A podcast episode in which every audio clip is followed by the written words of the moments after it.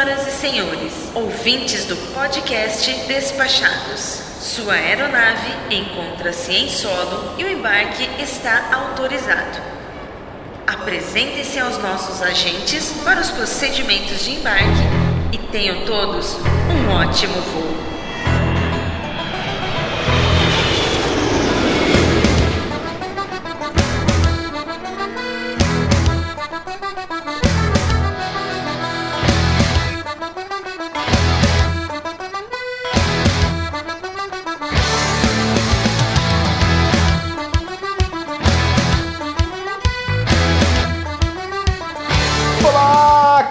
Spec. Eu sou o Foca e falo diretamente dos estúdios Despachados Corporations and Picaretations para o Diário de Bordo. É, vocês acharam que tinha acabado? Não, esses últimos momentos de nossa viagem reservaram fortes emoções e eu vou contar tudinho aqui para vocês agora mesmo. Agradecendo mais uma vez aos nossos patronos top, Isnardo Villarroel, Ana Carla Azevedo, Rogério Miranda, Nilvan de Oliveira e Yuri Teles. Também a você que me acompanhou nessas duas semanas e que chegou até aqui nesse último dia de viagem. Obrigado pela sua audiência e obrigado pela sua paciência e, claro, Obrigado também a todos os nossos apoiadores. Se você quiser fazer parte desse time, entra lá em padrim.com.br barra despachados e selecione um dos planos que nós preparamos para você. Agora fica aí com o nosso último dia de viagem.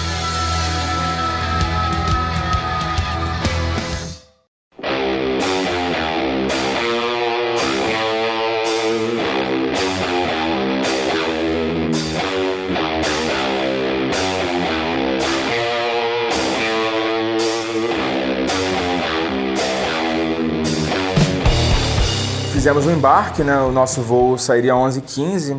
Gente pra caramba, praticamente só brasileiro nesse voo. A gente percebeu, assim, pela fila. Muita gente que tinha embarcado com a gente lá desde Quebec estava na fila também. Fizemos o embarque e aí uma coisa boa aconteceu, uma coisa muito boa aconteceu. A gente estava numa fileira com três assentos, né? Eu e minha esposa nos assentos do janela e meio. Para nosso deleite, o assento do corredor não foi ocupado. Isso, para quem viaja longas horas, sabe que isso é um bilhete premiado, né? O, o avião estava bem cheio, ele não estava totalmente lotado, mas tinha muitos poucos lugares disponíveis e um desses lugares, graças ao bom pai, era na nossa fileira. Então eu pensei, na caramba, nosso voo de volta vai ser, vai ser um sucesso, né? Vai ser tranquilo, vamos chegar sossegado no Brasil, né? Aí que entra a hashtag só que não. A gente embarcou, guardamos as nossas bagagens e assim que o avião decolou, a gente apagou. A gente estava muito cansado, dormimos muito pouco na noite anterior, né? Então assim que o voo, a gente aproveitou muito o espaço que a gente tinha, né? Primeiro a minha esposa deitou, eu fiquei lá sentadinho com, com ela, botou só as pernas em cima de mim. Mesmo assim eu também apaguei na hora. A gente quase que perdeu o jantar. Depois do almoço a gente não tinha comido mais nada, né? Só o doce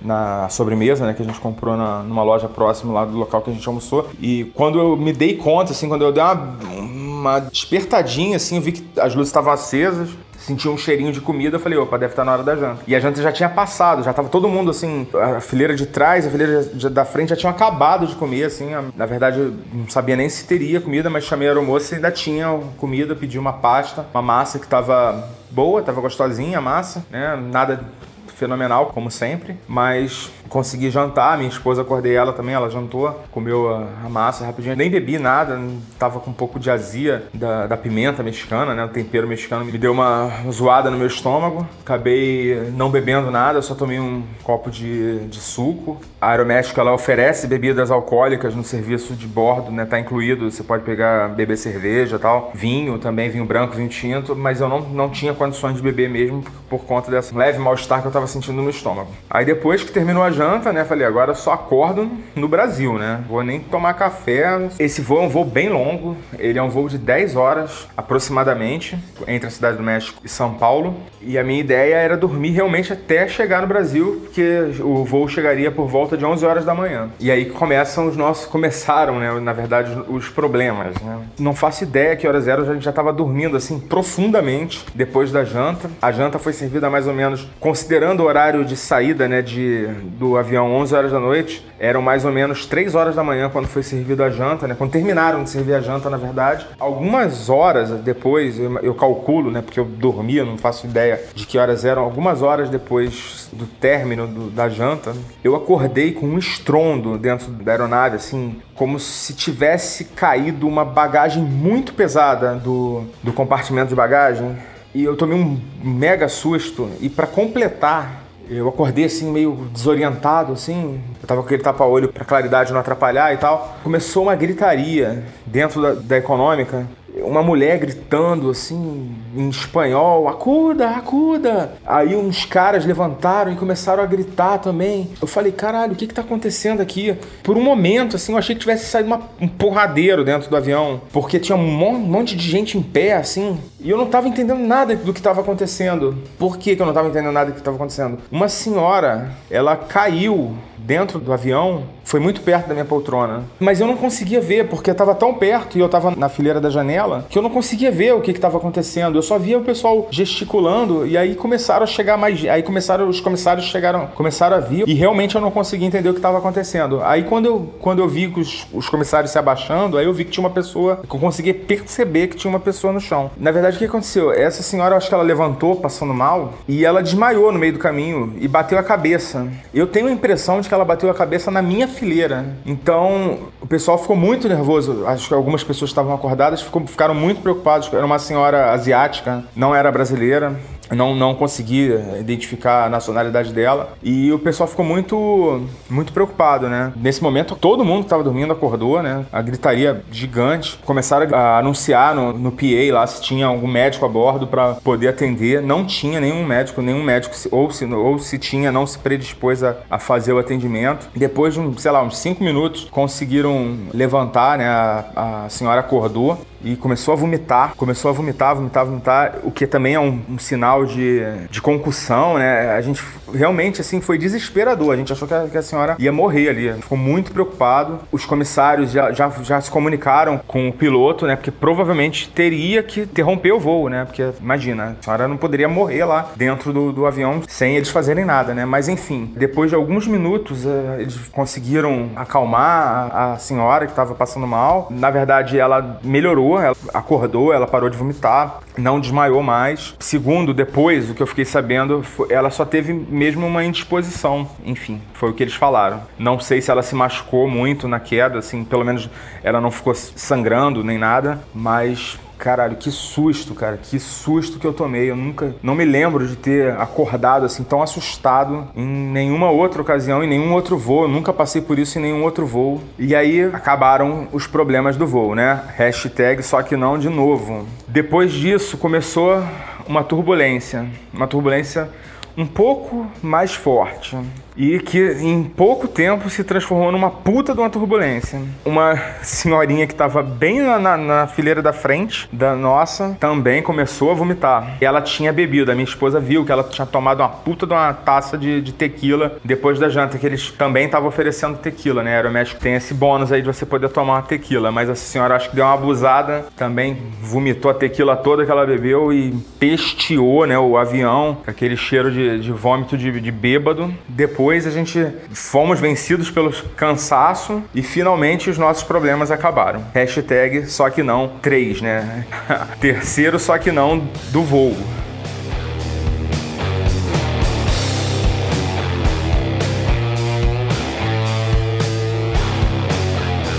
Dormimos até praticamente não ter mais como não dormir. Perdemos um pouco do sono, mas a gente estava muito cansado, voltamos a dormir. Acabei acordando para o café da manhã. Não estava nos meus planos tomar café, mas acabei acordando para tomar com cheiro, né, tal. E foi um, café da manhã bizarro, que eles estavam servindo ovo mexido com feijão preto, um ovo mexido cheio de tempero, cheio de condimentos, com feijão preto. Tava com um aspecto horroroso e na verdade eu não tive coragem de comer aquele troço. Só dei uma beliscadinha no ovo mexido, que tava muito temperado, um tempero muito esquisito. Aí comi um pãozinho que veio, né? Um queijinho, tal, uma fruta, só pra dar uma quebrada no jejum mesmo. Mais ou menos umas nove e meia da manhã, o avião começou a se preparar para aterrissar. Talvez um pouco mais. O serviço, aquele sistema que mostra mostra, né, o, as informações do voo, não estava não tava funcionando. A gente veio num voo às cegas, praticamente, da cidade do México até São Paulo. E quando a gente estava chegando em São Paulo, né, ele começou a fazer todo o procedimento né, de aproximação lá do aeroporto de Guarulhos. Quando o avião já estava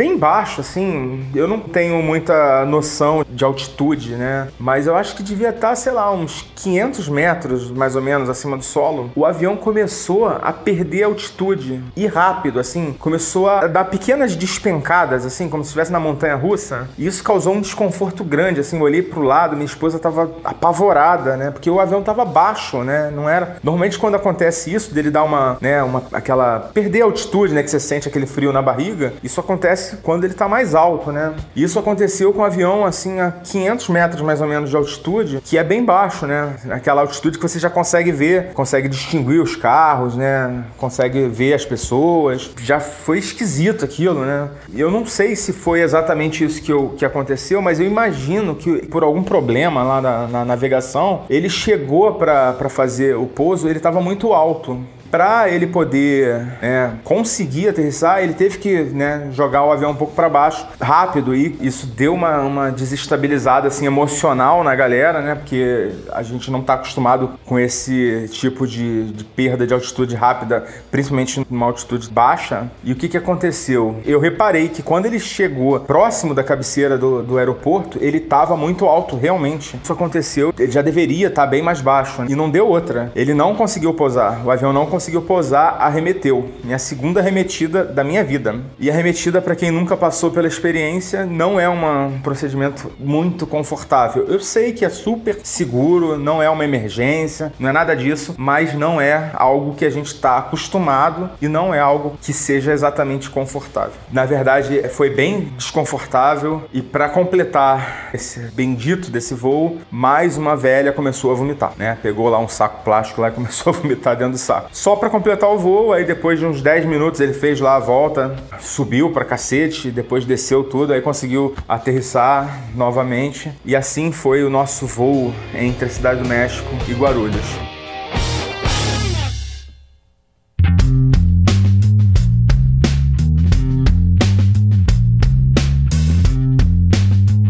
Aí chegando em São Paulo, só faltava, né, o nosso último trecho, né? A gente chegou em São Paulo, eram mais ou menos 11 horas da manhã, umas 11 e pouca. Nós fomos pegar nossas malas, demorou um pouquinho para sair, mas nada demais. O aeroporto não estava muito cheio, não estavam chegando muitos voos nesse momento internacionais, né, que era onde a gente terminal que a gente estava. Para meu espanto, a alfândega estava fechada, não tinha ninguém na alfândega, não tinha ninguém lá trabalhando. Achei isso muito estranho porque era um horário que estava chegando voos, né, como por exemplo o nosso e muita gente faz escala no México vindo dos Estados Unidos, né? E é o principal foco né, da alfândega é o pessoal que vem dos Estados Unidos. No nosso caso, a gente estava vindo do Canadá, mas muita gente faz essa conexão lá com o Aeroméxico para vir dos Estados Unidos. Não estava preocupado com isso, porque eu não tinha a gente não tinha estourado a nossa cota, não tinha nada, nenhum produto caro, não compramos nada, nenhum tablet, nenhum computador, enfim, nada que tirasse nosso sono, mas imagino que algumas outras pessoas pudessem estar preocupadas e nesse momento ficaram muito felizes em saber que não tinha ninguém lá para fazer a fiscalização.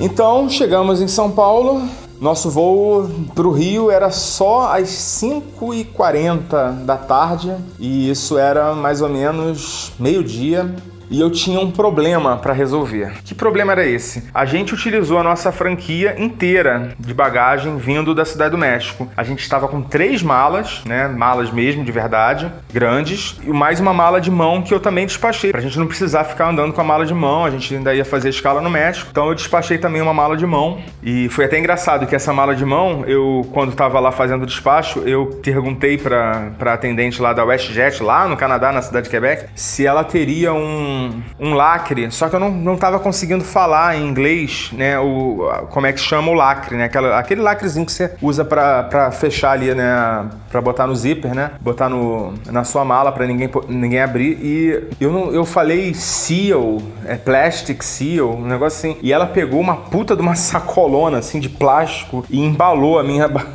a minha mala de mão Eu achei até bom, né? Porque protege a mala e tal, né? A minha mala de mão tá um pouco mais nova, né? Mas não era o que eu precisava, né? E depois eu expliquei lá pra ela, ela, ela apareceu lá com, com o lacrezinho que eu precisava para travar as malas, para ninguém mexer, né? Mas então, qual era o meu problema? Eu tinha três malas grandes e a minha passagem da Gol, né? O, o trecho de Guarulhos para Santos Dumont era. Eu comprei com a Gol. Comprei já há bastante tempo, ainda foi sobre as regras antigas, ainda não estavam valendo as regras novas de bagagem, né? De bagagem pagas, né? Então eu tinha direito a duas bagagens de 23 quilos. E quando a gente saiu de lá, eu tenho uma balancinha portátil e eu, a gente mediu a bagagem, a, o peso para não passar desses 23 quilos, né? Então a gente botou lá, tava tudo com 23 quilos mais ou menos, né? É, depois eu percebi que minha balancinha lá não é tão precisa. Mas eu tinha três volumes e só tinha direito a dois, né? Então qual era o meu primeiro plano? Comprar a franquia de uma bagagem extra para poder despachar minha terceira bagagem, né? Esse era o meu plano A, vamos chamar assim. Meu plano A era comprar uma franquia de bagagem. É, no dia anterior eu tentei fazer o check-in pelo aplicativo da Gol e não consegui. Tava dando erro. Até mandei um tweet lá pra Gol, eles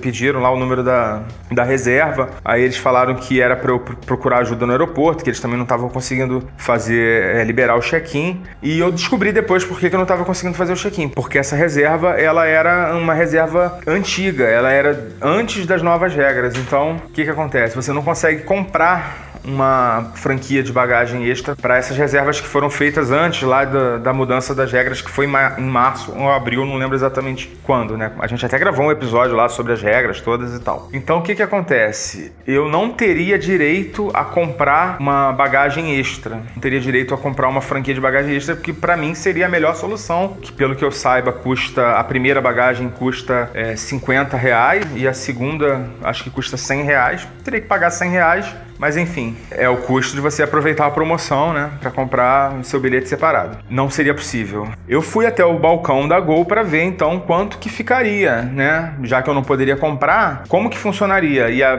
atendente me explicou: "Olha, se a sua reserva é antiga, você e a sua esposa têm direito a 23 quilos cada um, somando dá 46 quilos. O que passar disso vai ser cobrado como excesso de bagagem. Então, como as minhas duas malas que a gente ia despachar já estavam no limite dos 23 3 quilos, o peso inteiro dessa mala que eu tava, que eram mais ou menos uns 20 quilos também, essa terceira mala, o peso inteiro dele seria cobrado como excesso de bagagem. E eu sei que não é barato. Mas perguntei para ela, né, quanto que ficaria. E confirmando a minha teoria de que o excesso de bagagem é caro pra cacete, né? Ou seja, essas regras, elas têm um lado ruim, né, de que antes você tinha direito a uma, uma franquia, agora você normalmente vai precisar pagar desde a primeira bagagem. Pro excesso de bagagem, a regra melhorou e muito, né? Né? Para vocês terem uma ideia, se eu fosse fazer o despacho dessa bagagem pagando excesso, eu teria que pagar 36 reais por cada quilo excedente. É, esse valor ele varia de acordo com a tarifa vigente no dia, né? A tarifa que, que é cobrada lá no dia, do,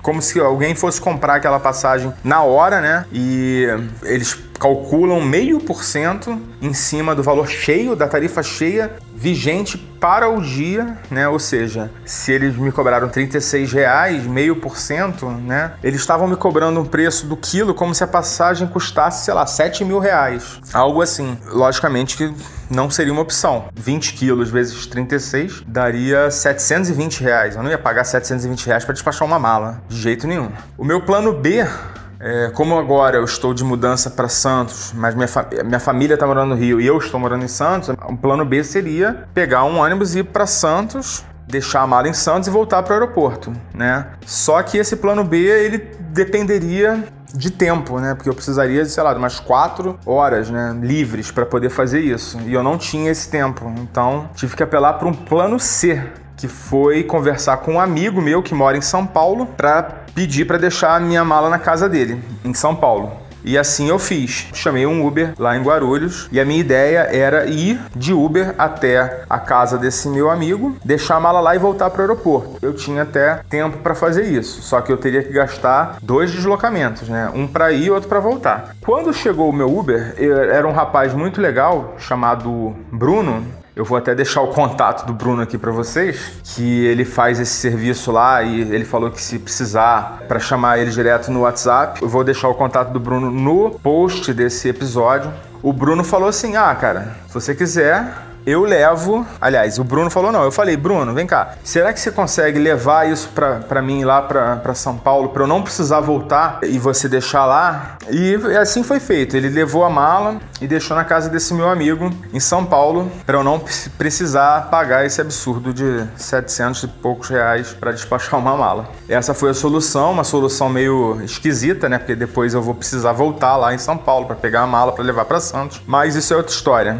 Foi a melhor solução que eu consegui encontrar. Mais uma vez, é o custo da promoção. Né? É o custo de pagar pouco pela passagem. A gente, o pessoal que vê nossa foto no Insta não sabe né, os pepinos que a gente precisa descascar para fazer as nossas viagens num, num custo razoável, né?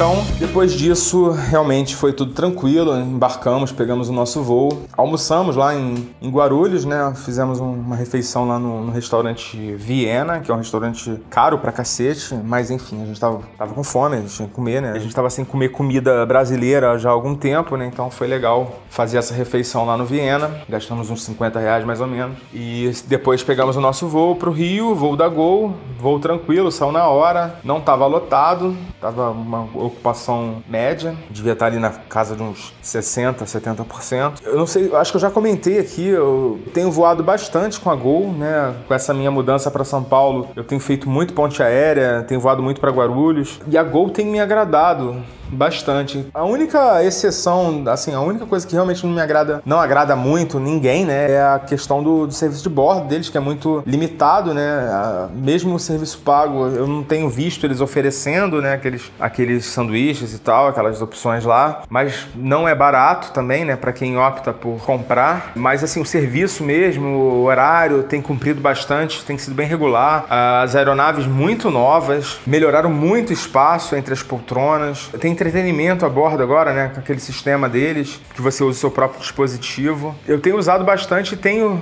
gostado bastante do serviço da Gol, né? Com essa ressalva do serviço de bordo, que é bem fraquinho, né? Nesse voo, por exemplo, acho que só serviram água, porque também eu dormi. Inclusive, eu eu dormi com a minha cadeira na horizontal, não, não reclinei né, o encosto, né? Acabei dormindo com ela em pé mesmo. E nunca mais eu faço isso, porque não é a primeira vez que isso acontece. A comissária não me acordou, né, para levantar o encosto. Então eu acordei no susto, né, com o avião chapando no chão lá na, no Santos Dumont, né, que é uma aterrissagem bem, bem justa, né? Ele tem que dar uma, dar uma pressão mesmo. acabei tomando um puta de um susto. Acordei também mais uma vez meio perdido assim, né? O que, que tá acontecendo. Mas esse foi o final da minha saga, né? Minha viagem pela América do Norte terminou dessa forma. Esse episódio do dia 17 ficou enorme. Eu vou até pedir pro nosso editor quebrá-lo em dois, né? Para não ficar muito grande. Esse foi o final da nossa epopeia pela América do Norte. Último recado, né, para os nossos ouvintes. Não acabou ainda, a gente vai fazer um, um episódio extra com um balanço geral, né, dessa viagem. Eu vou falar, eu prometi para vocês e vou cumprir, vou falar dos, da estrutura de custo dessa viagem, vou mencionar alguns pontos que a gente viajou. Já escutei alguns episódios que eu gravei e eu vi que eu falei algumas besteiras, não muitas, mas falei algumas besteiras e eu vou fazer um, uma errata, né, assim, de algumas coisas que eu falei que eu me confundi em alguns momentos. Esse episódio eu prometo ele para daqui a mais ou menos uns 10 dias, né, eu tenho que fazer ainda, resumir, né, consolidar essa informação e isso deve levar alguns dias até, até isso ficar pronto, para daqui a uns 10 dias, mais ou menos. Não sei que dia que isso vai ao ar também. Eu tô gravando isso hoje, é dia 29 de setembro. Eu não sei exatamente que dia que vai ao ar, porque teve aquele problema dos episódios que a gente perdeu. Isso deve atrasar alguns dias aí a divulgação dos episódios. Mas lá pelo dia 10 de, de outubro, mais ou menos, isso deve estar tá indo ao ar. Esse nosso balanço geral, esse fechamento.